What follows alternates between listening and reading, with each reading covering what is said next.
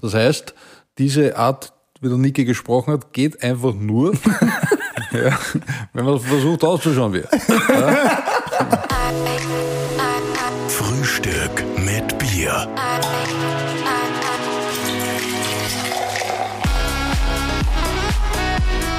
Serviert mit Linzer Bier. Herzlich willkommen zu einer neuen Ausgabe von Frühstück mit Bier. Heute sitzen wir in Mödling und ja, gegenüber ein Moderator, Autor, Sprecher, Comedian. Was macht er eigentlich nicht? Ja, jetzt wird, jetzt wird eigentlich spannend, mit welcher Stimme er uns anspricht. Also wer uns da jetzt gegenüber sitzen wird. Eher Heinz Brüller, eher Niki Lauder oder vielleicht Toni Polster. Oder vielleicht Alex Christian, einfach ganz normal. Hallo Christi. Hallo, guten Morgen. Guten Morgen. Grüß euch. Du hast ja irrsinnig viele Stimmen drauf. Äh, Wie kommt man denn da drauf, dass man das eigentlich kann? Ähm, wie kommt man drauf? Das hat, äh, würde mal sagen, in der Kindheit, also Kindheit das ist wahrscheinlich zu früh, aber in der Jugend hat das angefangen, in der Schule, ähm, wo der, der Klassiker einfach die Lehrer meine ersten unter Anführungszeichen Opfer waren, die äh, in der Pause dann zum Besten gegeben habe und sozusagen das pausenfüllende Programm für meine Mitschüler waren die Parodien der Lehrer. Ja. Das heißt, du war- warst schon klassisch der Kasperl in der Schule, der Pausenclown. Kasperl ist, äh, weiß ich nicht, ob es der Kasperl war, aber es war auf jeden Fall immer ein extremer Hang zum äh, Gauditum bei mir ausgeprägt. Und äh, später dann war das, war das so, dass meine Kumpels und ich dann Fernsehübertragungen einfach den Ton, wenn Sport übertragen worden ist, den Ton weggeschalten haben und wir haben dann live dazu kommentiert. ja.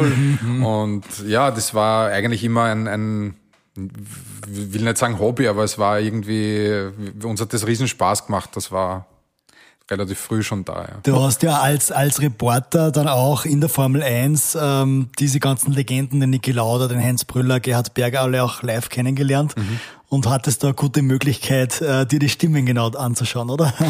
Abgesehen davon, dass ich sie persönlich kenn kennengelernt habe, aber ich bin natürlich mit denen aufgewachsen. Also wenn du, wenn du Sport interessiert bist und dir Übertragungen anschaust von Formel 1 Grand Prix oder Fußballmatches, dann hast du die natürlich im Ohr. Und mit dem Heinz Brüller bin ich aufgewachsen. Das ist meine Generation. Und, und äh, wenn man parodiert, dann kommt man an solchen Legenden, Kultfiguren eigentlich gar nicht vorbei.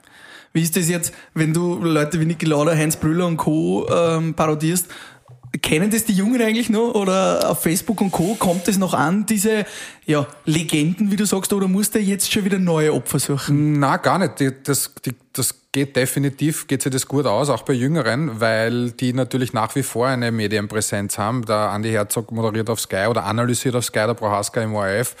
Ähm, der Niki, wie er noch unter uns weilte, war natürlich bei RTL äh, hochpräsent.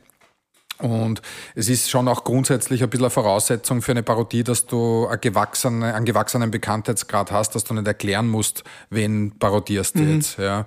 Und das ist natürlich im, im Zuge dessen auch ähm, wichtig, weil ähm, neue Opfer ist äh, schwierig, weil Ja. weißt du, wenn du jetzt sagst, okay, ich mache jetzt den Julian Baumgartlinger, dann weiß man, das ist ein ÖFB-Nationalspieler, aber keiner weiß, wie der redet. Ja. Weißt du, was ich meine? Du brauchst jemanden, der Ja, genau, so die ist es, Stimme ja. bekannt ist. Ja, ja.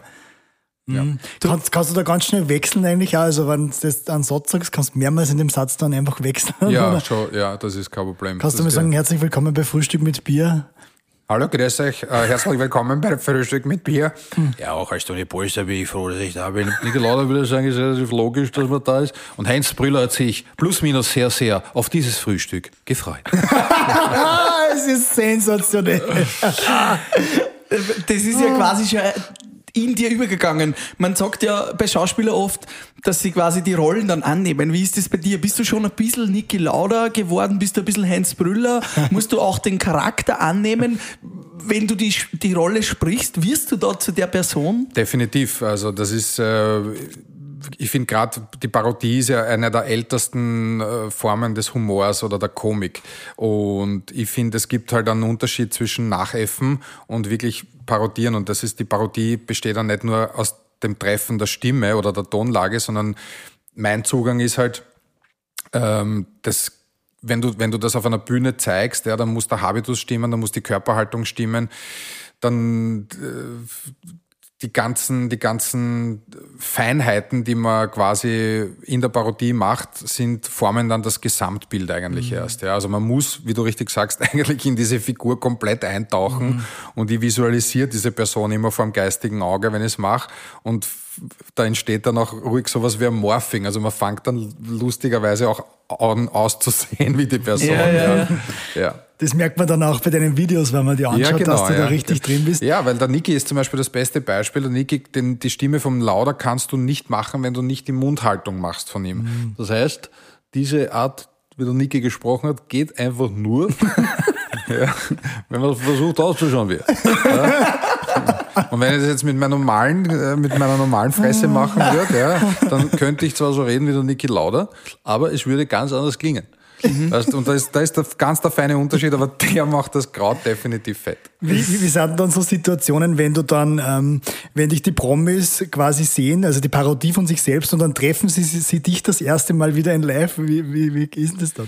Eigentlich immer sehr unterhaltsam, weil ich ähm, zu denen, die ich persönlich kenne, von meinen äh, parodierten Figuren einen sehr, sehr guten Kontakt habe. Und das ist auch mir persönlich wichtig, dass, das, mhm. äh, dass die selber drüber lachen können. Mhm weil ähm, ich habe mir selber immer so quasi so ein bisschen ein Dogma auferlegt, es muss schon für die Person auch äh, unterhaltsam oder lustig sein und nicht da jetzt durch den Dreck ziehen, das ist mir zu eindimensional. Diese feine Klinge quasi. Finde ich wichtig, Parodie, ja, finde ich wichtig. Aber ja. man muss ja sagen, das ist ja auch quasi das größte Kompliment, wenn ein jemand wie du, der sein Handwerk so gut versteht, äh, parodiert. Das ist ja eigentlich, muss ja das für jeden auch eine Ehre sein. Sehen die das auch so? Hast du mit denen einmal drüber geredet, oder? Ja, schon. Also der, der Niki war, war bei mir in der Vorstellung, der ist zur Premiere gekommen vom Soloprogramm, ähm, die, die, der Andi Herzog, Herbert Prohaska, Toni Polster, wir haben jetzt gemeinsam äh, ein Projekt gemacht, gemacht für ein Online-Game und das ist eigentlich eine große Auszeichnung, wenn die, wenn die sagen, der macht es super, da, da sind wir sofort dabei und es ist lustig. Ja. Aber hast du irgendjemanden, den du parodierst, den, den du nicht kennst? Ja, klar, Arnold Schwarzenegger, okay. äh, den kenne ich nicht persönlich zum mhm. Beispiel. Ähm, also was der davon hält, weiß ich nicht. Okay. Ja. aber, aber die meisten habe ich im Zuge der, des Schaffens eigentlich schon persönlich kennengelernt. Und musst du dann ja eigentlich auch politisch äh, immer up to date sein, was die Personen gerade machen, was sie im öffentlichen Raum alles machen. Du musst ja eigentlich dir ständig das Leben dieser Personen verfolgen, damit du immer weißt, was könnte ich denn als nächster machen?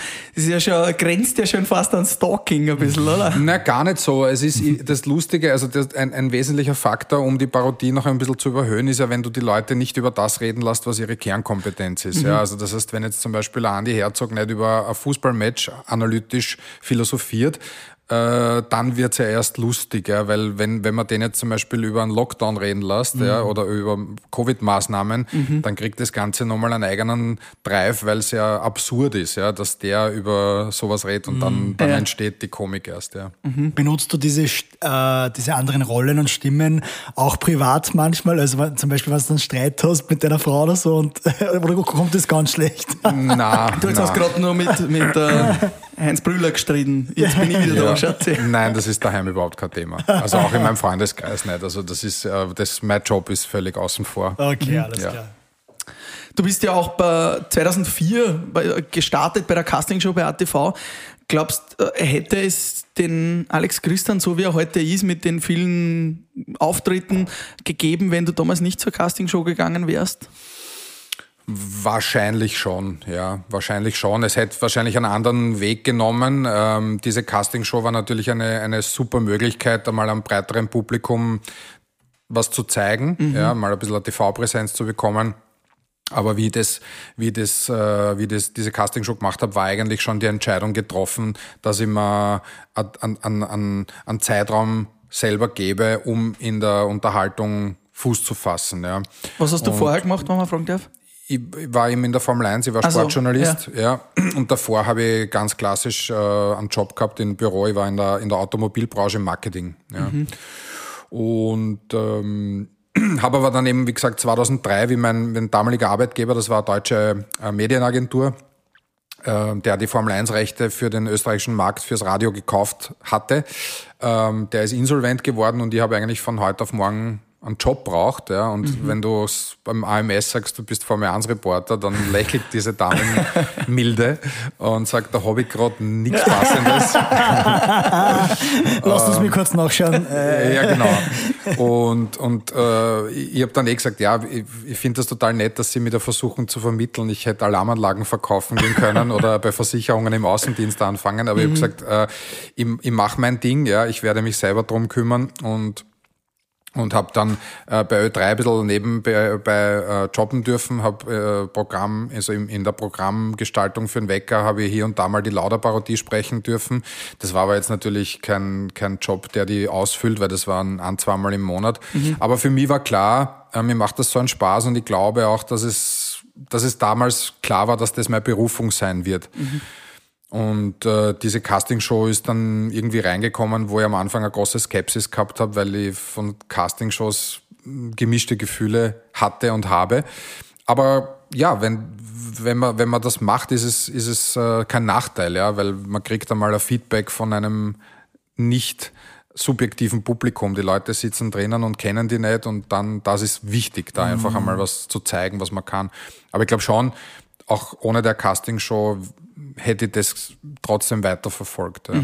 Wie viel äh, Zeit hättest du oder hast du dir damals gegeben, dass du sagst, so viel Zeit äh, lasse ich mir und schaue, ob es funktioniert? Oder wie viel Geld hast du gehabt? Das ist die Äh, Frage Geld habe ich. Geld hab ich gar keins gehabt damals. Es war, es war wirklich ein bisschen ein dünneres Eis, weil auch meine Bank relativ nervös worden ist, ja, weil ich habe in der Formel 1 relativ gut verdient und äh, man, man macht es dann auch relativ bequem in der Komfortsituation und wenn das von heute auf morgen auf einmal aus ist, ja, das ist eh so das, was wir den letzt, die letzten zwölf Monate auch ein bisschen erleben, ja, dass eigentlich von 100 auf 0 alles runtergefahren wird, dann muss man halt situationsbedingt auch reagieren. Und ich habe gesagt, okay, also ein Jahr schaue ich mal, was passiert. Ja.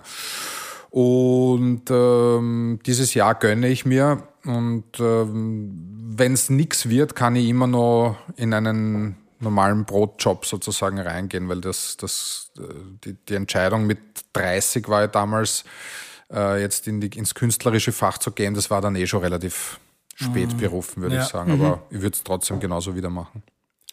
Was, was mich da interessiert, ist auch spannend, dann ist natürlich die Fernsehkarriere richtig losgegangen. Also du bist ja auch übers Fernsehen sehr bekannt worden, nicht nur ATV, alle möglichen Formate, auch ORF. Ähm, was gibt es Neues? Äh, Kann man da, als Kabarettist ist man da eigentlich überall willkommen, äh, bei jedem Sender, weil mir kommt vor, so mein subjektives, subjektives, subjektives Empfinden. Wie heißt das Na, Wort? subjektives Empfinden, dass jeder Fernsehsender eigentlich irgendein Comedy-Format hat. Du bist ja da auch ein bisschen von Comedy-Format zu Comedy-Format gegangen. Oder ähm, ist man da quasi bei jedem Sender dann willkommen? Oder kann man sich da aussuchen, zu was für einem das man geht? Ähm, also ich habe eigentlich relativ rasch mit dem Management, mit dem ich heute arbeite, angefangen zu arbeiten und wir haben eigentlich von Anfang an einen relativ stringenten Fahrplan entwickelt. Also wir haben ich glaube, es ist wichtig, wenn du eine künstlerische äh, oder wenn du, wenn du eine, wenn du eine, eine Karriere planen willst, ja, wo, wo soll es hingehen, ist einmal ganz wichtig, äh, eine, eine, eine Analyse zu machen, wofür stehst du, wo soll der Weg hingehen und was willst du. Man kann natürlich sagen, ich renne jetzt von, von Hinz zu Kunz. Ja. Äh, ich glaube aber, das Entscheidende ist, dass du, dass du, dass du dir drüber im Klaren bist, was bringt mir was und was bringt mir weniger was. Ja. Und nur weil man viel Medienpräsenz hat, heißt das nicht, dass das unbedingt förderlich ist. Ja. Weil es gibt natürlich auch im, wir leben in einer Zeit, wo, wo du rund um die Uhr Comedy konsumieren kannst. Sei es über Social Media, über YouTube, äh, über TV, über Radio. Es, das ist permanent abrufbar. Und da muss man halt auch, auf, auch aufpassen, dass man nicht Gefahr läuft, einer gewissen Überpräsenz zu haben, weil die Sättigung einfach relativ rasch da ist. Und wir haben eigentlich damals, äh, mein, mein Management und ich, relativ klar definiert, dass das weniger, dass vielleicht das mehr ist. Ja? Und, und äh, dass man sagt, okay, wir schauen uns ganz genau an, was passt überhaupt auch zu mir. Ja? Und gewisse Sachen, also selbst wenn ihr Angebot von Dancing Stars kriegen wird, würde ich es nicht machen, weil es n- passt einfach nicht. Und nur zu sagen, ich habe einfach eine TV-Präsenz, ist gut, aber ob, die, ob der Schuss dann nicht nach hinten losgeht, weil das einfach überhaupt nicht stringent ist. Also sehr spannend, sehr strategisch. Das bringt Definitiv, ja. zu einer ganz wichtigen Ja. Frage, die mir ich immer stelle, nämlich du machst deine Kunst, du kannst ja nicht jedes Monat ein neues Programm rausschmeißen. Wenn du das Programm jetzt im Fernsehen präsentierst, dann kennen das ja schon sehr, sehr viele Leute. Kommen die dann noch physisch zu deinen Auftritten? Sagen die, ist das so ein Boost, wo man sagt, ja, den muss ich jetzt erst recht sehen, offline? Oder ist das eher so, nein, den kenne ich ja eh im Fernsehen, da brauche ich eh nächste Woche nur wieder einschalten, dann sehe ich ihn eh wieder. Wie, wie ist denn da das, das Verhältnis? Ich glaube, dass du ein Live-Erlebnis in keiner Weise mit einem, mit, einem, mit einem Streaming oder einem TV vergleichen kannst, weil das einfach total verschiedene Paar Schuhe sind. Also das, unser Job lebt einfach extrem von der Atmosphäre und vom energetischen Miteinander im Publikum. Und das ist das Ganze rundherum. Also das, ich finde, äh, äh, das Konsumieren von Kultur kann einfach nie durch einen virtuellen, äh, durch eine virtuelle Alternative kompensiert werden, weil das mhm. fängt ja damit an, dass man sich den Abend frei nimmt, man geht äh, in einer Bar was trinken, geht nachher ins Kabarett oder ins Theater, in der Pause redet man mit anderen Leuten, die dort sind und geht nachher vielleicht nur eine Kleinigkeit essen. Und das ist im Fernsehen, kommt weder die, die Energie rüber, also es ist einfach nur eine Begleitmaßnahme. Und wenn meine Kabarets im Fernsehen gezeigt werden, dann sind das üblicherweise äh, auf 60, 70 Minuten zusammengeschnittene ähm, Vorstellungen, die vorher aufgezeichnet wurden und die werden dann im Format wie Sommerkabarett oder so ausgestrahlt. Aber ich finde trotzdem, dass das, dass, da, dass das live ist, einfach live. Das ist wie ein Musikkonzert, die kann man auf YouTube jede Band anhören. Ähm, aber wenn ich dann beim Konzert stehe, kann man das überhaupt nicht vergleichen. Aber das Programm bleibt oder ist sehr oft trotzdem auch dasselbe. Das heißt, im Fernsehen wird auch viel von dem gezeigt, was du dann auf der Bühne präsentierst. Ja, weil das, äh, also ein, ein, ein, Soloprogramm hat eine Halbwertszeit von je nach äh, Auslastung, würde ich mal sagen, von zwischen zwei und vier Jahren, je nachdem, mhm. ja, wie, wie du, wie du halt, äh, wie, wie, wie groß du spielst oder wie, wie regional du spielst. Mhm. Es gibt ja Leute, die sagen, ich konzentriere mich auf Wien und Umgebung oder eher auf den Osten Österreichs. Wenn du flächendeckend spielst von Burgenland bis Vorarlberg, dann brauchst du natürlich oder hast eine längere Spielzeit, ja. Mhm. Ähm, und, und das spürst mit geringfügigen Adaptionen einfach die Spiel, den Spielzyklus des Programms durch und dann kommt ein neues Programm. Also das so rennt es. Ja. Hey Karl, wir könnten übrigens wieder mal Sport machen. Was? Wieso? Naja, unsere Figur ist nämlich die beste. Ach so. Aber wir, deswegen machen wir einen Podcast. Stimmt. Deswegen machen wir einen Podcast. Und wir haben einen Partner, nämlich Kasumo, Wetten leicht gemacht. Der einfache Sportwettenanbieter in Österreich. Ja, da gibt's jetzt 10 Euro Freiwette, wenn ihr auf den Link in unserer Bio schaut. Kasumo.com. Wir haben ein sicheres Bezahlsystem und natürlich keine Ein- oder Auszahlungsgebühren. Schaut's vorbei und wettet auf nationale, internationale Fußballspiele und natürlich auf viele weitere Sportarten. Jetzt zurück zu Frühstück mit Bier. Was ist so der Gradmesser, vielleicht auch gerade am Anfang, dass du witzig bist? Also sagst das du da vorher auf und überlegst oder sagst das dann Freunde vor dir auf, deiner Frau oder wie, wo weißt du, dass ein Kabarett wirklich lustig ist? Gar nicht. Gar nicht. Das weißt gar nicht. Das, das weißt, wenn du vor Publikum spielst, das dich nicht kennt. Also Echt? die, ja, weil, weil ein, ein, ein ähm, ich sage jetzt einmal, ein Ausprobieren vor dir bekannten Menschen kann dir nie eine Objektivität äh, mhm. gewährleisten. Das heißt eigentlich bis zur Premiere bist du mal super nervös. Ja, freilich, weil also es gibt es gibt schon Vorpremieren, wo du sagst, wir machen im Zuge der Tourplanung, wir definieren einen Premierentermin und vor dem Premierentermin gibt's fünf, sechs Vorpremieren. Mhm. Und diese Vorpremieren sind auch als solche deklariert. Also das Publikum, das sich eine Karte für eine Vorpremiere kauft, weiß, da gibt's jetzt noch Unschärfen. Ja, da wird vielleicht noch die eine oder andere Nummer gefeilt mhm. oder kommt weg oder die Textsicherheit ist noch nicht hundertprozentig gegeben, das weiß man. Mhm. Und im Zuge dieser Vorpremieren hast du die erste Möglichkeit, nach einem, nach einer monatelangen Schreib- und Probearbeit das Ganze dem Publikum überhaupt zu zeigen oder anzubieten. Und dann kriegst du die erste Antwort. Mhm. Vorher nicht. Ja, weil wenn ich sage, ich, ich, ich habe jetzt ein Programm geschrieben und ich zeige es jetzt äh, zehn von meinen Freunden, dann sagen vielleicht fünf super und fünf sagen es ein Schatz. Dann weiß ich genauso wie, wie vorher. Ja. ja. Und deswegen mache ich das auch bewusst nicht, dass ich mir da irgendwelche Feedbacks hole, ja, weil ich, ich schreibe so, wo ich mir denke, was möchte ich eigentlich gern machen? Ja, weil mhm. wenn ich jetzt anfange, den Versuch zu starten, auf ein Publikum hinzuschreiben, ja, das wird schiefgehen, weil, weil es ist komplett egal, was du machst, du wirst das nie, du wirst nie alle Geschmäcker treffen. Ja. Ja. und deswegen sage ich, was, was finde ich persönlich spannend zu erzählen? Wie, wie kann ich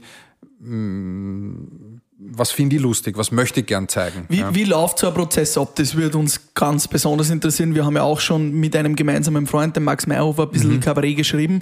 Wie, wie läuft bei dir so ein Prozess ab? Die Anna, deine Managerin, sitzt neben uns, Ja. sagt die dann irgendwann so und jetzt gehen wir es an und ob jetzt schreiben wir wieder an einem neuen Kabarett oder wie, wie geht der Prozess los? Wie läuft dieser Prozess und wann ist der Prozess abgeschlossen? Wie schaffst du es, dass dich die Muse küsst? Gar nicht. Das ist die Kreativität, ist, äh, wenn, das, wenn das abrufbar wäre, das wäre super. Aber es gibt so Zyklen, wo man, ähm, glaube ich, als Künstler auch eine, eine gewisse Schärfe entwickeln muss und auch eine gewisse Bereitschaft, ähm,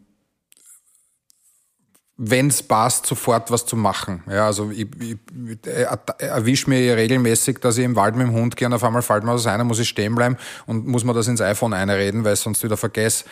Ich habe auch schon den Versuch gestartet, dass ich mich vor dem Laptop hinsetze, ja, das berühmte weiße Word-Dokument und sage, so, jetzt schreibe ich eine Nummer und nach einer Stunde hau ich den Laptop zu und denk mir, lass es, du kannst es nicht. Du bist, du bist nix, hast nix, kannst nix, wirst nix. Ja. Fühlt man sich wieder richtig schlecht. Richtig schlecht, ja. Und, Dann, und dann springe ich aber oft um dreiviertel elf aus dem Bett auf, renn runter zum Laptop und schreibe Seiten, weil mir was eingefallen ist. Ja. Und Ja. Dann, dann, dann rinnt er das aus die Finger. Also das Steuern kann ich persönlich nicht. Ähm, Ablaufen tut so, dass wir uns äh, in, in einem sehr engen, also wir sind ein relativ äh, kleines Team, wir sind vier Leute bei mir und die Anna und die Susi, wir, wir, wir entwickeln das quasi in, in, in Absprache. Wir sagen so, jetzt haben wir, wie schaut die Buchungslage aus, wie lange können wir noch spielen, wie lange wollen wir noch spielen, wann wollen wir ein neues Programm machen? Und dann irgendwann einmal musst du auch im Sinne des Veranstalters sagen, okay, äh, ein Jahr vorher wird der Premierentermin ausgemacht. Da gibt's noch, noch keinen Programmtitel, aber du reservierst einmal einen Premieren, Premierentermin und dann rennt, dann drast die Sanduhr um und du weißt, du hast jetzt zwölf Monate, um ein Programm zu schreiben. Also diese Deadline ist auch wichtig. Die ist definitiv wichtig. Habe ich keine Deadline, mache ich nix. Ja. und während du diese Deadline im Auge hast, spielst du aber noch das alte Programm. Ja, also alle drei Programme Oder? spiele ich, ja, Ja. parallel, ja. Und, ähm, und dann, dann sagst du, okay, was, was gibt's einmal so ein, so ein Kreativ-Brainstorming, was wird das Thema sein? Man stellt quasi einen Baum auf. Das ist sozusagen der, der, der, der Grund, worum wird's überhaupt gehen? Ja, Wird's eine Stand-up-Comedy oder gibt's ein Thema, gibt's einen roten Faden, erzählt man Geschichte und dann behängt man diese Äste des Baumes einfach mit Geschichten oder mit Gags oder mit Pointen oder so. Und vor allem, glaube ich, wichtig ist bei, bei unserem Job, dass du die Sensorik permanent scharf geschalten hast. Also dass da, ich bin eigentlich immer auf Empfang. Also mein, mein, mein sozusagen mein humoristischer Seismograph, wenn man so will, Ja. ja. der hat eigentlich immer gewisse Schwingungen. Ja. Und manchmal lese ich was in der Zeitung äh, und versuche das immer als Material zu sehen. Also ich bin permanent auf, auf Empfang und schaue mal, was kann ich verwursten, was ist Material und es gibt der Alltag, die Realsatire, ne, bietet ja genug. Ja. Hat, hat sich der Humor irgendwie, weil du sagst, Seismograph, verändert über die letzten Jahre? Hat, ist der schneller geworden? Also gerade jetzt so TikTok und, und, und äh, Social Media ist ja sehr schnell, was die Aufmerksamkeitsspanne angeht. Äh, muss man schnell auf den Punkt kommen oder ist das nicht, hat sich da eigentlich nichts geändert? Ja, ich glaube schon. Also ich denke, dass du mit, mit, äh, mit Kabarets, wie wir es vielleicht in den frühen 90ern gespielt haben, heute Mühe haben wirst auf einer Bühne. Ja? Weil natürlich die, die, ganze, die ganze Menschheit sich äh, verschnellert hat, wenn man das so blöd sagen kann. Ja, es ist alles kurzlebiger geworden, es ist alles schneller geworden und ähm, trotzdem bin ich der Meinung, dass es von Künstler zu Künstler ganz verschieden ist, wie du deine, wie du deine, deine Programme spielst. Also es, es gibt einfach Leute, die sagen, ich habe gerne Tempo im, im Programm, ich spiele ich spiel gern äh, dynamisch und dann gibt's Kollegen, die sagen, ich spiele gern reduziert. Ja, also das ähm, Schwarze Vorhang und ja, genau, fertig. genau, genau. Also, oder man macht, man, man macht eine Bühnenshow draus. Das ist alles ist erlaubt, ja. Also das muss man individuell für sich selber definieren. Ähm, wichtig ist, glaube ich, dass du deine, dass du deine Nische für dich findest und dass du nicht versuchst, jetzt der zweite Josef Hader zu sein oder der nächste Alfred Dorfer, sondern dass du der erste XY bist. Aber schaut ja. man sich da von den Kollegen auch was ab, weil man kann ja das Rad auch nicht immer wieder neu erfinden, oder? Äh, das mache ich bewusst nicht, weil du da Gefahr läufst, ähm, deinen Pfad ein bisschen zu verlassen und dir Inspiration von Leuten holst, die es aber schon gibt. Ja. Und deswegen probiere ich da möglichst wenig Inputs zu holen. Ja, also es natürlich, es völlig richtig, das, es ist, sind viele Sachen schon erzählt, ja, und natürlich jeder nimmt sich auch irgendwo Themen raus, die er anbieten will auf der Bühne. Und dass es da mal zu Überschneidungen kommt oder dass der eine oder andere Gag schon mal da oder dort gehört wurde, das kann man gar nicht ausschließen. Das passiert einfach. Aber ich stelle mir das schon unglaublich anstrengend vor für eine Persönlichkeit, dass man weiß, man muss eigentlich immer aus nichts alles machen. Man muss immer was Neues liefern. Immer, Mhm. du musst immer am Puls der Zeit sein, du musst immer was Neues vor allem raushauen, was es Ja. noch nicht gegeben hat. Das ist schon auch anstrengend, oder? Ähm, jein. Also es ist natürlich, es ist der Druck äh, fürs nächste Programm ist immer da, ja, weil die Leute natürlich je, wie soll ich sagen, je ähm, je, je, je erfolgreicher du wirst, desto höher liegt die Latte fürs nächste Programm. Ähm, auf der anderen Seite denke ich mir, das ist halt auch ein bisschen der Job. Ne? Ja. Also wenn in, Eng, in Eng, im Englischen würde man sagen, if you can't stand the steam, get out of the kitchen. Ja. Ja. Das ist so. Und das ist ja auch was Schönes, ja. Wenn man sagt, okay, ich habe jetzt Bock auf was Neues zu machen und wie werden die Leute reagieren, diese Spannung und so. Wenn ich vorher schon wüsste, das gefällt eh wieder jedem, dann fehlt da, glaube ich, auch ein bisschen der Trieb, da äh, Energie reinzuhauen. Und ähm, das, das, das ist das Salz in der Suppe des, des Comedians oder des Humoristen, ja. Und die Vielfalt ist auch schön. Wir haben, wir haben in Österreich so eine wache, so eine, so eine, so eine lebendige Kabarettszene. Es gibt so, so geile Leute, die einfach äh, jeder für sich sein Publikum auch schon gefunden hat. Ja. Egal, ob das ein Klaus Eckel ist, ein Gary Seidel, ein Thomas Stipschitz. Ähm, die machen für sich ihre Sachen und, und das ist gut so. Wenn da, wenn da, wenn da zu viel Gleichheit ist, ähm, entstehen da auch, finde ich, Unschärfen und das ist, glaube ich, gar nicht so gut. Gibt es so was wie am Baukasten oder Baustein von einem guten Witz oder einem guten Schmäh, eine gute Geschichte? Gibt es so Bausteine, wo du sagst, das muss drinnen sein? Oder was macht Humor auch für dich aus? Ähm, Humor ist für mich, ähm, es, es ist relativ einfach. Ich glaube, man kann es darauf kanalisieren, äh, wenn die Leute lachen. Ja? Das ist, du kannst da, da du, kannst, du, du erwischst die Leute oder eben nicht. Wichtig ist, dass du beim Publikum ankommst, also dass du sie erwischt, dass du sie in irgendeiner Form erwischt. Das kann natürlich, äh, du kannst das auch erschrecken, die Leute. Ja? Ja. Wenn- In, na klar, aber wichtig ist, dass eine Emotion entsteht. Und ähm, es ist einfach lustig oder es ist nicht lustig. Und ich, ich ja, merke das selber im Spielbetrieb, dass ich mir beim Schreiben Sachen überlege, wo ich mir denke, das ist, das ist, ja, das ist die Königswuchtel. Ja? Ja. Und da- das ist so dermaßen geil. Und dann spürst du das auf der Bühne und es ist eher so verhalten. und denk mal, was ist denn jetzt los? Die ja? lachen eher deswegen, weil es dass du so. Ja, oder, oder auch gar nicht. Also da, Ja. da, da, da, da kommen dann auch, da kommt dann gar nicht das Feedback, das du dir erhofft hast. Mhm. Und dann kommen aber wieder andere Sachen, die du dann reinnimmst ins Programm, wo du denkst, ähm, na gut, schauen wir mal, ob das kommt. Und das ist der Burner. Da, da, da gibt's Applaus und die Leute äh, lachen ohne Ende und dann denkst du, aha, okay, das, das kommt also gut an. Und ja, wenn wenn man so, es so einfach wäre, wie, wie, wie das, das Rezept, das, ne, das Paraderezept ist, dann. Aber das ist es halt nicht, Wir Gott sei haben, Dank. Wir haben vorher noch über die Kollegen gesprochen. Ja. Wir wissen ja alle ein bisschen, und es ist auch schon thematisiert worden bei uns bei Frühstück mit Bier, dass im Schlagerbusiness die Freundschaften unter den Sängern nicht immer da ist. Das ist schon auch hinter der Bühne ein sehr hartes Business. Ja. Wie schaut das bei den Comedians aus? Hat sie ja hinter der Bühne alle Friends? Gibt es da einen harten Konkurrenzkampf? Ähm, weil die Szene sehr groß ist, weil es sehr viele Sendungen gibt, wie ist das Umfeld der Kabarettisten untereinander oder der, der Komiker? Also da kann ich jetzt nur von mir, von meiner, von meiner Position aus sprechen, dass wir uns bei Pro Produktionen wie Kabarettgipfel oder so uns ja treffen. wo, wo man normalerweise, man sieht sich ja nicht, weil ja jeder im, im normalen Leben, wenn wir jetzt nicht in der Corona-Zeit sind, eigentlich einen relativ straffen Tourplan haben und da kommt es eigentlich kaum dazu, dass man sie irgendwo sieht oder so oder mal auf ein Bier geht. Ähm, aber so Projekt, Produ Produktionen wie Kabarettgipfel sind extrem geil, weil du einfach einmal mit Kollegen arbeiten kannst. Und aus meiner Sicht, ich habe mit, mit, mm, mit denen, die ich wirklich gut kenne, wie an Klaus Eckel, an Thomas Stipschitz, an, an Viktor Gernot, an Niavarani, an Gernot Kulis, äh, Gary Seidel, Oma Sasam ein, ein sehr freundschaftliches und gutes Verhältnis, weil eben, wie schon vorher gesagt habe, keiner dem anderen jetzt irgendwo das Wasser abgräbt, weil jeder Mhm. seine, sein Publikum hat. Ja? Und äh, wie es im Schlager ist, weiß ich nicht, aber wenn du das sagst, dass es so ist, kann ich das wahrscheinlich, ja, kann ich gut nachvollziehen. Das könnt, könnte man vorstellen, dass das so ist.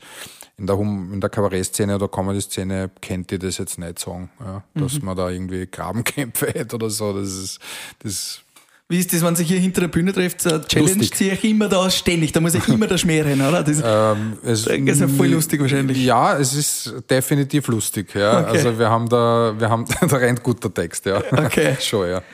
Das lustigste Element von Frühstück mit Bier ist der Frühstück mit Bier Bierwagen. Der Frühstück mit Bier. Bierwagen liefert frisches Linzer Bier. Da reden wir über kurze Jugendsünden, Rauschgeschichten, irgendwas Lustiges, was dem Alex Christian mal passiert ist, wo du sagst, eigentlich würde ich das jetzt nicht erzählen, aber weil es ihr seid, sage ich es euch.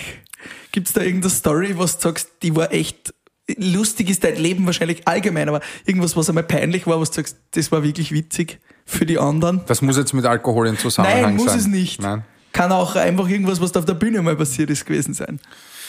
Ähm, also mit äh, unter Alkoholeinfluss bin ich noch nie auf eine Bühne gegangen. Das verbietet mir ein bisschen mein, mein, mein, mein Ego. Das, ich, das, das ist respektlos dem Publikum gegenüber. Ähm, aber es, also ich weiß nicht, wie viel Sendezeit. Nein, da gab's da gab's schon die eine oder andere Episode natürlich, äh, keine Frage. Wir sind, ähm, das war 1995, da sind der Freund von mir und ich geplantermaßen sechs Monate nach Amerika geflogen und haben natürlich eine Farewell-Party gefeiert. Das war in einem äh, Lokal in Mödling und der Flug ist gegangen, glaube ich, 9.30 Uhr in Wien mit der Gefährlich. British Airways nach New York und wir haben gesagt, na jetzt, jetzt haben wir gesagt, jetzt müssen wir schlafen gehen, weil jetzt der Flieger, ne? Und dann irgendwann haben wir gesagt, nee, jetzt brauchen wir auch nicht mehr schlafen gehen und sind wirklich ist eine gute Zeit. ja, und sind wirklich äh, ziemlich illuminiert zum Gate, also nicht zum Gate, sondern zum, zum Check-in gekommen. Sichtlich illuminiert. Illuminiert ist ein schönes Wort. Das nehmen wir jetzt auf. Ja. Ja, so, so ein leichtes Damenspitzel. Ja. Das, wie es halt ausschaust, wenn du vom 9 Uhr auf die Nacht bis 7 Uhr in der Früh äh, durch, leer am Flughafen fährst. durchfeierst. Ja. Und die Dame am Check-in, die war relativ humorlos und hat, hat, hat irgendwie zu meinem Freund, wenn ich vergessen, hat zu meinem Freund gesagt, äh, sind Sie sicher, dass Sie flugtauglich sind? Und mein Freund hat gesagt, hauptsächlich kein Piloten. Also das war eine gute Szene damals. Ja. Aber sie hat euch dann mitfliegen lassen. Gott sei Dank. Also es war überhaupt eine unschuldige Zeit. Man durfte am Flieger noch rauchen. Ah, Ja, es war Wahnsinn. kompletter Wahnsinn. Also es Cool. war heute undenkbar, aber wir haben da noch im Flieger, ja, Wahnsinn. Und ähm, wie habt ihr dann diese sechs Monate in, in den USA verbracht? Relativ kurz, es wurden sechs Wochen, weil ähm, wir natürlich mit dem jugendlichen Leichtsinn in die Staaten geflogen sind, mit der Annahme, die warten dort einfach auf uns. ja. ähm, dem war nicht so. Äh, es ist so, dass du in Amerika ohne Green Card der Hinterletzte bist. Also wir haben gesagt, nein, ist ja wurscht, wir dann beim Mackie jobben oder irgendwo, ist ja egal, wir sind also für nichts zu gut, ja. Ja. Oder äh, tun irgendwo, keine Ahnung, Autos waschen oder auf einer Tankstelle, ganz egal, irgendwas uns halt gefällt. Ja, heutzutage könnte es in Trump parodieren. ja, genau. äh, und damals äh, bin ich mal, äh, habe ich mal so richtig ein bisschen ein Gefühl gekriegt, wie es ist, wenn man der Ausländer ist. Ja. Es ist einfach dort wirklich, du bist da, du, das ist. Du bist noch nicht mal der Tellerwäscher gewesen. Nein, nicht einmal irgendwo. Ja, also wir haben, die haben gesagt, na, weil du hast keine Green Card, somit keine Arbeitserlaubnis und da sind die Amis relativ streng, wenn du, wenn du jemanden mit, ohne Green Card dort arbeiten lässt äh, und es kommt da wer drauf, dann dran dir das Business schneller zu, als du schauen kannst. Und und daher ist auch kein Einkommen gewesen und wir haben einfach das Geld, was wir damals gespart hatten, jeder einfach geschaut, wie lang es hält. Und der Plan wäre gewesen von der Ostküste mit einem Auto, das wir kauften, das war glaube ich, 20 Jahre alter Dodge Ram äh, an die Westküste zu fahren. Und das Dreckswagel war dauernd hin. Also wir haben dauernd irgendwo gestanden mit dem Auto, haben auch im Auto geschlafen, um, um Geld zu sparen. Und dann in, in Fort Lauderdale, das werde ich nie vergessen, in dem Auto, da hat es, glaube ich, gehabt 40 Grad Luftfeuchtigkeit, Moskitos. Ich, wollte nur mehr haben. Also es, war, es war ein, ein klägliches Scheitern. Ja. Klägliches Scheitern. Also wart ja. ihr auf, der, seid auf der Route 66 dann? Nein, dort sind wir gar nicht hinkommen, aber wir, wir sind dann in New York, äh, sind wir irgendwo herumgegeistert und sind dann auf einmal irgendwie in der Bronx gelandet. Und das ist also eine Gegend, wo du sagst, wenn es dunkel wird, als, als Weißer ah. kann es eng werden. Ne? Und wir sind dann mit unserem weinroten Dodge Ram reingefahren und haben dann ein paar Bier getrunken und haben gesagt, geh, komm, pfeif drauf, schlafen wir gleich im Auto. Und dann haben wir irgendwie gesehen auf so einem, auf so einem das war so wie, wie so ein Basketballfield, ja. Da haben wir ein paar farbige Basketball gespielt und wir sind hingekommen und haben gesagt, Burschen, wie schaut's aus? Uh, can we play together? Ne? Und die haben gesagt, ja, kein Problem, spielt's mit uns. Ich habe keine einzige Kugel gesehen, weil natürlich gegen einen Army Basketball spielen, da bist ganz weit weg. ja. Und wir haben aber einen Fußball im Auto gehabt und haben gesagt, na okay, we are from Europe, from Austria, ja, let's play soccer. Ne? Ja. Und ich habe gesagt, okay, let's play soccer. Haben wir wieder keine Kugel gesehen. und ähm, also Skifahren war leider nichts zum war nichts da. Nein, Skifahren war nichts da. In der, in der Bronx haben sie nicht so viel Sessellift. Ne? Und, und also, also im Nachhinein betrachtet ein Wahnsinn, ja, dass da mitten in der Bronx, also wirklich eine Gegend, wo am Abend die Miski beim Brennen, ja. dass wir zwei Idioten da mit hingehen und einfach völlig ohne irgendwann auch was Schlechtes im Sinn. Ja. ja. Spielen wir Basketball. Ja. Mhm. Also Wahnsinn. Aber ja. ihr habt auch das Positive dann zurückgekriegt, also es war dann nichts. Nein, die waren ja. komplett cool. Ja. ja. Die, der eine ist, der ist überhaupt nur am Rücken gelegen vor lauter Lachen. Ich werde es nie verstehen, ja. äh, nie vergessen, weil wir natürlich überhaupt nicht Basketball spielen konnten. Ja. Und der hat sich gar nicht mehr eingekriegt vor lauter Lachen. The crazy Austrian guys. Crazy, crazy Austrian. Ja. Wir haben dann einmal erklären müssen, dass wir eben nicht aus Australia kommen. das war eh klar. Ja. Und er hat mir gesagt, what's the matter with your fucking accent? ja. Und er hat gesagt, from Austria, Austria. Also das war eine unfassbare Zeit und mein, mein bester Buddy, mein, mein Kumpel der Harry, wir sind nach wie vor, also auch mit Trauzeuge und wir reden nach wie vor über diese, über diese sechs Wochen Amerika, weil da so viel passiert ist, das kann man sich gar nicht vorstellen. Sehr ja. cool. Alex, jetzt äh, wird von einem Comedian natürlich immer erwartet, lustig zu sein. Wie ist das bei dir? Gibt es dann auch mal Szenen, es gibt natürlich Situationen im Leben, wo es nicht lustig ist, aber kann man diese lustig sein, diesen Humor auch abspeichern in der DNA? Nutzt du dann schon das wirklich, das, das Erlernte auch, um Situationen, die nicht lustig sind, ins Lustige zu verwandeln oder dich mit dem Humor rauszustehlen? Wie, wie ist das auch im Privatleben?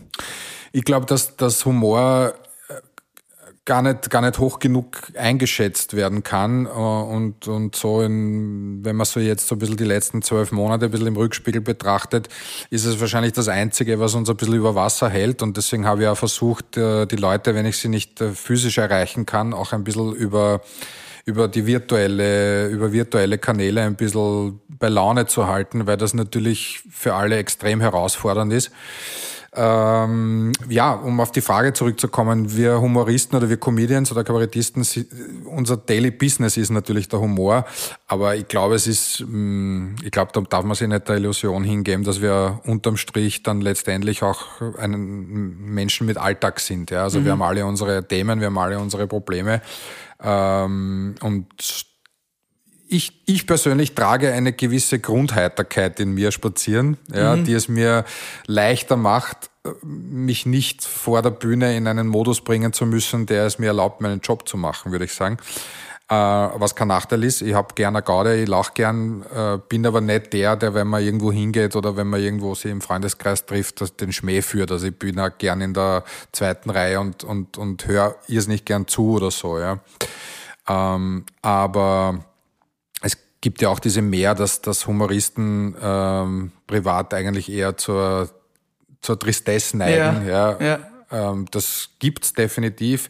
Ich bin's Gott sei Dank nicht. Also ich, ich habe natürlich auch meine melancholischen Momente oder Momente, wo ich ein bisschen ja, nicht immer gut drauf bin, ja. eh klar, ja. Aber grundsätzlich habe ich es gern lustig. Also mit mir kann man schon blödeln auch. Ja. Und wie ist das dann beim Einkaufen, wenn da irgendwas passiert, wo du denkst, jeder Mensch will sich jetzt wieder voll aufregen, hast du dann gleich ein Wuchtel parat, wenn dir irgendwer blöd anmotzt in der Öffentlichkeit oder Das reagierst du da oft mit Humor dann? Naja, das passiert Gott sei Dank selten, weil, äh, weil ich, ich wäre eigentlich nie blöd angemotzt, aber ähm, ja, wenn es geht, wenn mir spontan was einfällt, dann ist Humor immer eine Waffe, die immer sticht, ja, weil, mhm. weil, du, weil du mit Humor einfach wahnsinnig viel Druck aus einer Situation nehmen kannst. Ne?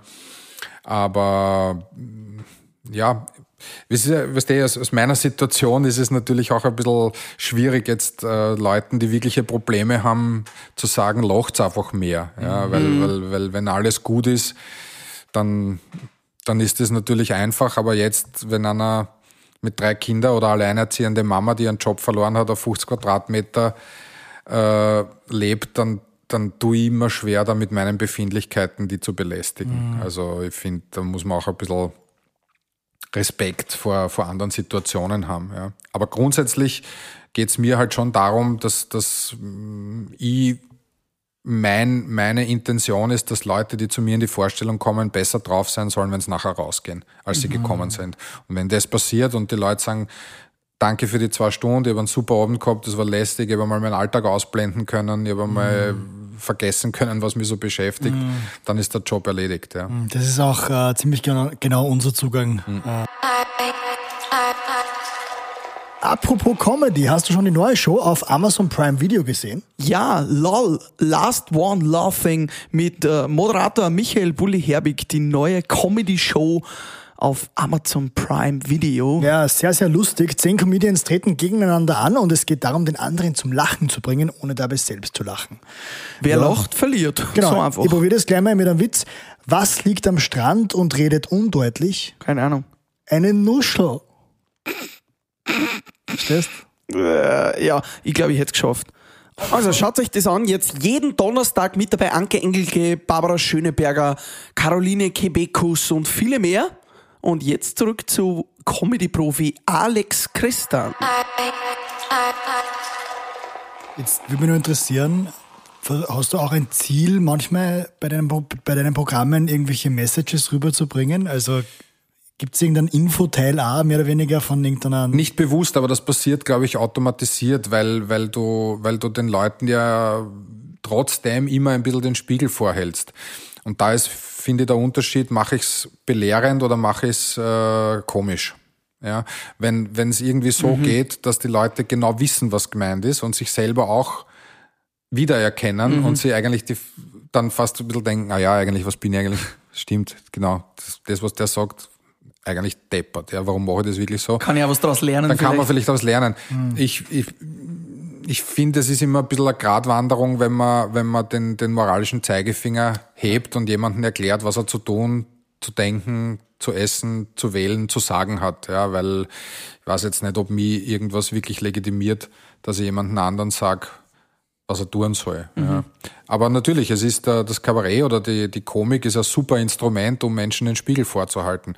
Aber da ist halt das Eis ein dünnes, ja. Mache ich es eben als, als Moralapostel oder als selbsternannter, erleuchteter, besser Mensch oder mhm. gehe auf Augenhöhe in diese Geschichte rein und sage, mir geht's genauso geschissen wie euch, aber eins, zwei, drei. Ne? Ja. Du bist sehr aktiv. Ich verfolge dich auch auf Social Media, auf Facebook und äh, deine Videos, die gehen ja viral zurzeit unglaublich. Also da mhm. hast du ja gefühlt einen der größten Hypes von allen Comedians, glaube ich, auf Social Media, gerade auf Facebook. Mhm. Ähm, da, ja, ich glaube, da gibt's kein Video unter 10.000 Likes und tausenden Kommentaren. Ja, auch ich verlinke immer wieder Freunde äh, mhm. unter deinen Videos. Wie wichtig ist für dich da Social Media jetzt gerade natürlich in der Zeit von Corona, aber auch sonst? Siehst du das totales Netzwerk? Siehst du das, um bei den Fans aktiv zu bleiben? Oder wie benutzt du das Werk Social Media? Ich würde sagen, es ist ein, ein willkommenes Werkzeug, das man einfach benutzen kann. Ja, es ist, es ist ein, ein schönes ähm, ein Instrument, das irgendwie bespielt werden kann zusätzlich im Orchester der Live-Shows. Ja, das ist so ein, ein, ein, eine Nebenbeigeschichte. Und äh, was, was halt, was halt bei, bei Social Media, was mir auch selber immer wieder überrascht, ist diese, diese virale Streuung, die man damit erreichen kann. Das ist schon beeindruckend, wenn man sieht, dass da 1,3 Millionen erreichte Personen auf einmal aufscheinen. Mhm. das ist schon in einem Land, wo 8,9 Millionen Leute leben, ja, ist das schon richtig so viel. Einschaltquote ja. Äh, wünscht sich der OF. Ja, ja und das, das ist, da sagst du was sehr Richtiges. Ja, du musst einmal schauen, welche, welche, das ist Champions League Finale. Ja. ja. von der Quote her, eine Million Leute, die dich sehen oder wahrnehmen oder anklicken. Und ich denke mal, wenn es sowas gibt, ja, warum soll man das nicht nutzen? Ja? Es gibt die Möglichkeit, dadurch Leute zu erreichen, nämlich überall, wo sie gerade sind. Man kann am, am Smartphone überall ein bisschen Unterhaltung konsumieren. Und gerade jetzt, wo, wo mein Job nicht stattfinden darf, ist es natürlich sowieso geil, weil was soll ich sonst machen? Ja. Ich kann ja nicht, äh, mein, mein Kerngeschäft sind die Live-Shows, das wird es auch immer bleiben. Aber wenn das nicht geht, dann macht man natürlich, muss man sich nach Alternativen umschauen. Und, und wie vorher gesagt, ja, ich kann, ich kann Menschen erreichen und unterhalten damit. Also es ist wichtig, definitiv, ja. Wie siehst du im Hinblick darauf die Zukunft des Fernsehens? Und das wird sich verändern. Das, ich glaube, dass die, dass die, dass vielleicht die Millennials, äh, dass du die nicht mehr zu einer Primetime von Fernseher bringen wirst. So wie wir aufgewachsen sind, war klar, um 20.15 Uhr ist Wetten das, da sitzt die Familie am Samstag am Abend und schaut. Mhm. Ähm, meine Tochter ist jetzt 13, die schaut ausschließlich on demand. Mhm. Ja, also die, die konsumiert dann, wann sie will. Und, äh, Wird also das Unterhaltungsfernsehen, wie wir es jetzt kennen, oder schon kannten, wird es noch mehr aussterben? Wo, oder weil Na, oft hören wir, wir fragen diese Frage sehr oft und oft hören wir quasi, es wird in ein reines Informationsfernsehen gehen. Und Sport. Eigentlich. Information und Sport. Aber Kultur und Unterhaltung wird eigentlich vom Fernsehbildschirm verschwinden, sagen viele oder glauben viele. Das hoffe ich doch nicht, weil, weil ähm, also ob es jetzt im, im, im Fernsehprogramm, ja, so dass man sagt 20.15 Uhr, ORF Sommerkabarett, Alex Christian, ähm, das, das ist schon wichtig auch, ja, weil natürlich das, das eine Zielgruppe, man darf ja jetzt nicht nur davon ausgehen, dass das Leute, die 23 sind, konsumieren, sondern es gibt ja auch Leute, die 60 plus sind, ja, ja. und die haben vielleicht kein Tablet daheim, die sind einfach, die schauen sich meine Programme im Fernsehen an und mhm. ich glaube, man muss für jede Zielgruppe ähm, muss man berücksichtigen. Aber wo es halt schon hingeht, und das sieht man ja anhand von Netflix oder Amazon Prime, dass, dass, dass, dass das Seherverhalten wahrscheinlich in die Richtung On-Demand, das heißt, ich konsumiere eine Serie oder einen Film, wann ich Zeit habe und nicht, wann mir das TV-Media sagt, wann ich vom Fernseher zu sitzen habe. Mhm. Das hat sie natürlich aufgrund des, des Angebots, weil es halt auch da ist, ja, weil das vor 30 Jahren hat, war, war die Alternative gar nicht da. Aber wenn ich heute sagen kann, okay, ich kann, kann mich entscheiden zwischen, äh, zwischen Video on Demand und Ding, dann kann ich die Entscheidung treffen. Mhm. Ich glaube aber nicht, dass es aussterben wird. Also es wird es mhm. nach wie vor geben. Es wird sich nur verändern. Ja, das schon. Mhm. Lieber Alex, am Ende von Frühstück mit Bier gibt es immer noch einen kurzen Word-Rap. Bier, Bier-Rap, haben wir gesagt. Ja. Bier Word-Rap. An dieser Person, an dieser Prominenten bin ich als Parodist gescheitert. Gescheitert. Marcel Hirscher. Ja. Ähm, ist für mich ein Salzburger, ein, hat 100% Bekanntheitsgrad, der Skifahrer schlechthin, seit äh, Jahrtausenden, glaube ich. Ähm, ich habe versucht, den Marcel äh, klarerweise aufgrund seines Bekanntheitsgrads und auch Beliebtheitsgrads irgendwie zu parodieren und bin aber immer wieder in die Hermann Mayer Stimme abgerutscht, weil das auch ein Salzburger ist. Und dann haben wir gedacht, äh, das ist mir zu dünn. Ja, das geht sich nicht aus. Wie geht, die, wie geht die Hermann Mayer Stimme? Ah, ja, ich meine, der Hermann, der hat, äh, ja, ich glaube, ja, der hat eine Art zu sprechen, wo man genau weiß, äh, wenn ich jetzt anfange, wie der Hermann zu reden, dann weiß jeder, wer das ist, wer meint das. Und und da habe ich beim Marcel habe ich da immer gedacht, na, das, das verschwimmt, das vermischt sich zu sehr und mhm. dann muss man die Finger lassen. Mhm, sehr ja. spannend. Mhm. Der Witz, der für dich, der immer am besten funktioniert, gibt's einen? Was sagst du? Der, der geht immer. Na, gibt's keinen, weil ich, mit Witzen habe ich ein bisschen ein Thema, ja. Das ist so, ähm, ich finde, ein Witz, einen Witz erzählen, das ist ein ganz, ein ganz ein schwieriges Thema. Also wenn, wenn mir werden auch immer wahnsinnig viel Witze erzählt, ja, wo ich sage, das kannst du auf der Bühne bringen. Also es funktioniert überhaupt nicht. Ja. ja. Äh, äh, es geht eher um, um ich finde, auf der Bühne geht es darum, eine, ein Timing zu finden, eine Point darzusetzen, wo, wo, wo die Leute vielleicht gar nicht damit rechnen. Ja? Oder wo du sagst, du sagst was, machst ein Point und dann glauben die Leute, es ist vorbei und dann setzt aber nur einen drauf. Ja? Das ist, dann, dann wird's richtig geil. Mhm. Aber Witze in dem Sinn erzählen tue ich eigentlich nicht. Also würdest du sagen, dass Witze erzählen und Kabarett zwei verschiedene Dinge sind? Würde ich sagen, ja. Bei anderen schaue ich zuerst auf, Äh, Menschen, Männer, Frauen, wo? ja, generell äh, Charaktereigenschaften, was ist da wichtig? Sagen wir Charaktereigenschaften. Ähm, schaue zuerst im, in Nicht-Corona-Zeiten am Händedruck äh, und ob dir jemand in die Augen schaut. Und bei Frauen? Schaust du Auf zuerst meine auf? Frau. Ob, Auf meine, deine ob meine Frau schaut. Ein perfektes Ende. Die letzte Frage ist immer, ein Frühstück mit Bier hättest du gerne mal mit? Ein Frühstück mit Bier. Lebend oder tot, ganz egal, wer ist sein großes Idol? Idole habe ich Gott sei Dank keine. Aber ähm, aufgrund, aufgrund des Wissens, wie lustig die Frühstücke mit Niki im Hotel Imperial waren, wäre es schön, wenn das nochmal stattfinden könnte, aber das geht leider nicht. Aber der Niki war, ähm, abgesehen davon, dass er das sehr lustig gefunden hat, was ich mache, hatte der eine Facette, die fast keiner kannte und das war ein wahnsinnig humoristischer Mensch, also ein humorvoller Mensch, der hat einen super Schmäh gehabt und ähm, hat das aber aufgrund seines unermesslichen Bekanntheitsgrades natürlich auch immer ein bisschen verborgen, aber der war, der war richtig lustig, ja. Findest du, wird er in The Rush gut, also so gut Ja. dargestellt wie es? Also, ja, überraschend. Ich habe da extreme, ähm, ähm, ich habe da eine große Vorfreude auf diesen Film gehabt und war mein, mein größte, das größte Interesse, bevor ich Rush gesehen habe, war, wie kann der Daniel Brühl als Deutscher einen Österreicher so verkörpern, ohne dass es peinlich wird. Und der hat das so meisterhaft gelöst und so großartig, wo ich mir denke, was für ein geiler Schauspieler ist das, wenn man nicht nur den, den, den, die, den, den Duktus vom Niki so hinkriegt, sondern auch die Optik. Ich meine, das machen jetzt Maskenbildner, aber da war ich ganz überrascht, wie toll der das gemeistert hat. Ja, das war wirklich super, super toll gespielt. Können wir jetzt zum Abschluss vielleicht noch eine Abmod von Niki Lauda hören von Frühstück mit Bier? Ja, relativ einfach. Ähm, herzlichen Dank für das Frühstück mit Bier. Ja, wir haben eine super Performance delivered. Einzig vom Einspritzverhalten her war das Wasser natürlich nicht ideal. Da muss eigentlich ein Bier am Tisch stehen, das ist immer der erste sprechende Punkt. Trotzdem war es nett, mit euch zu plaudern. herzlichen Dank für die Einladung. Alles Gute. Baba. Super, danke Alex Christian. Danke euch. Alles Gute. Danke. Danke, Burschen. Frühstück mit Bier.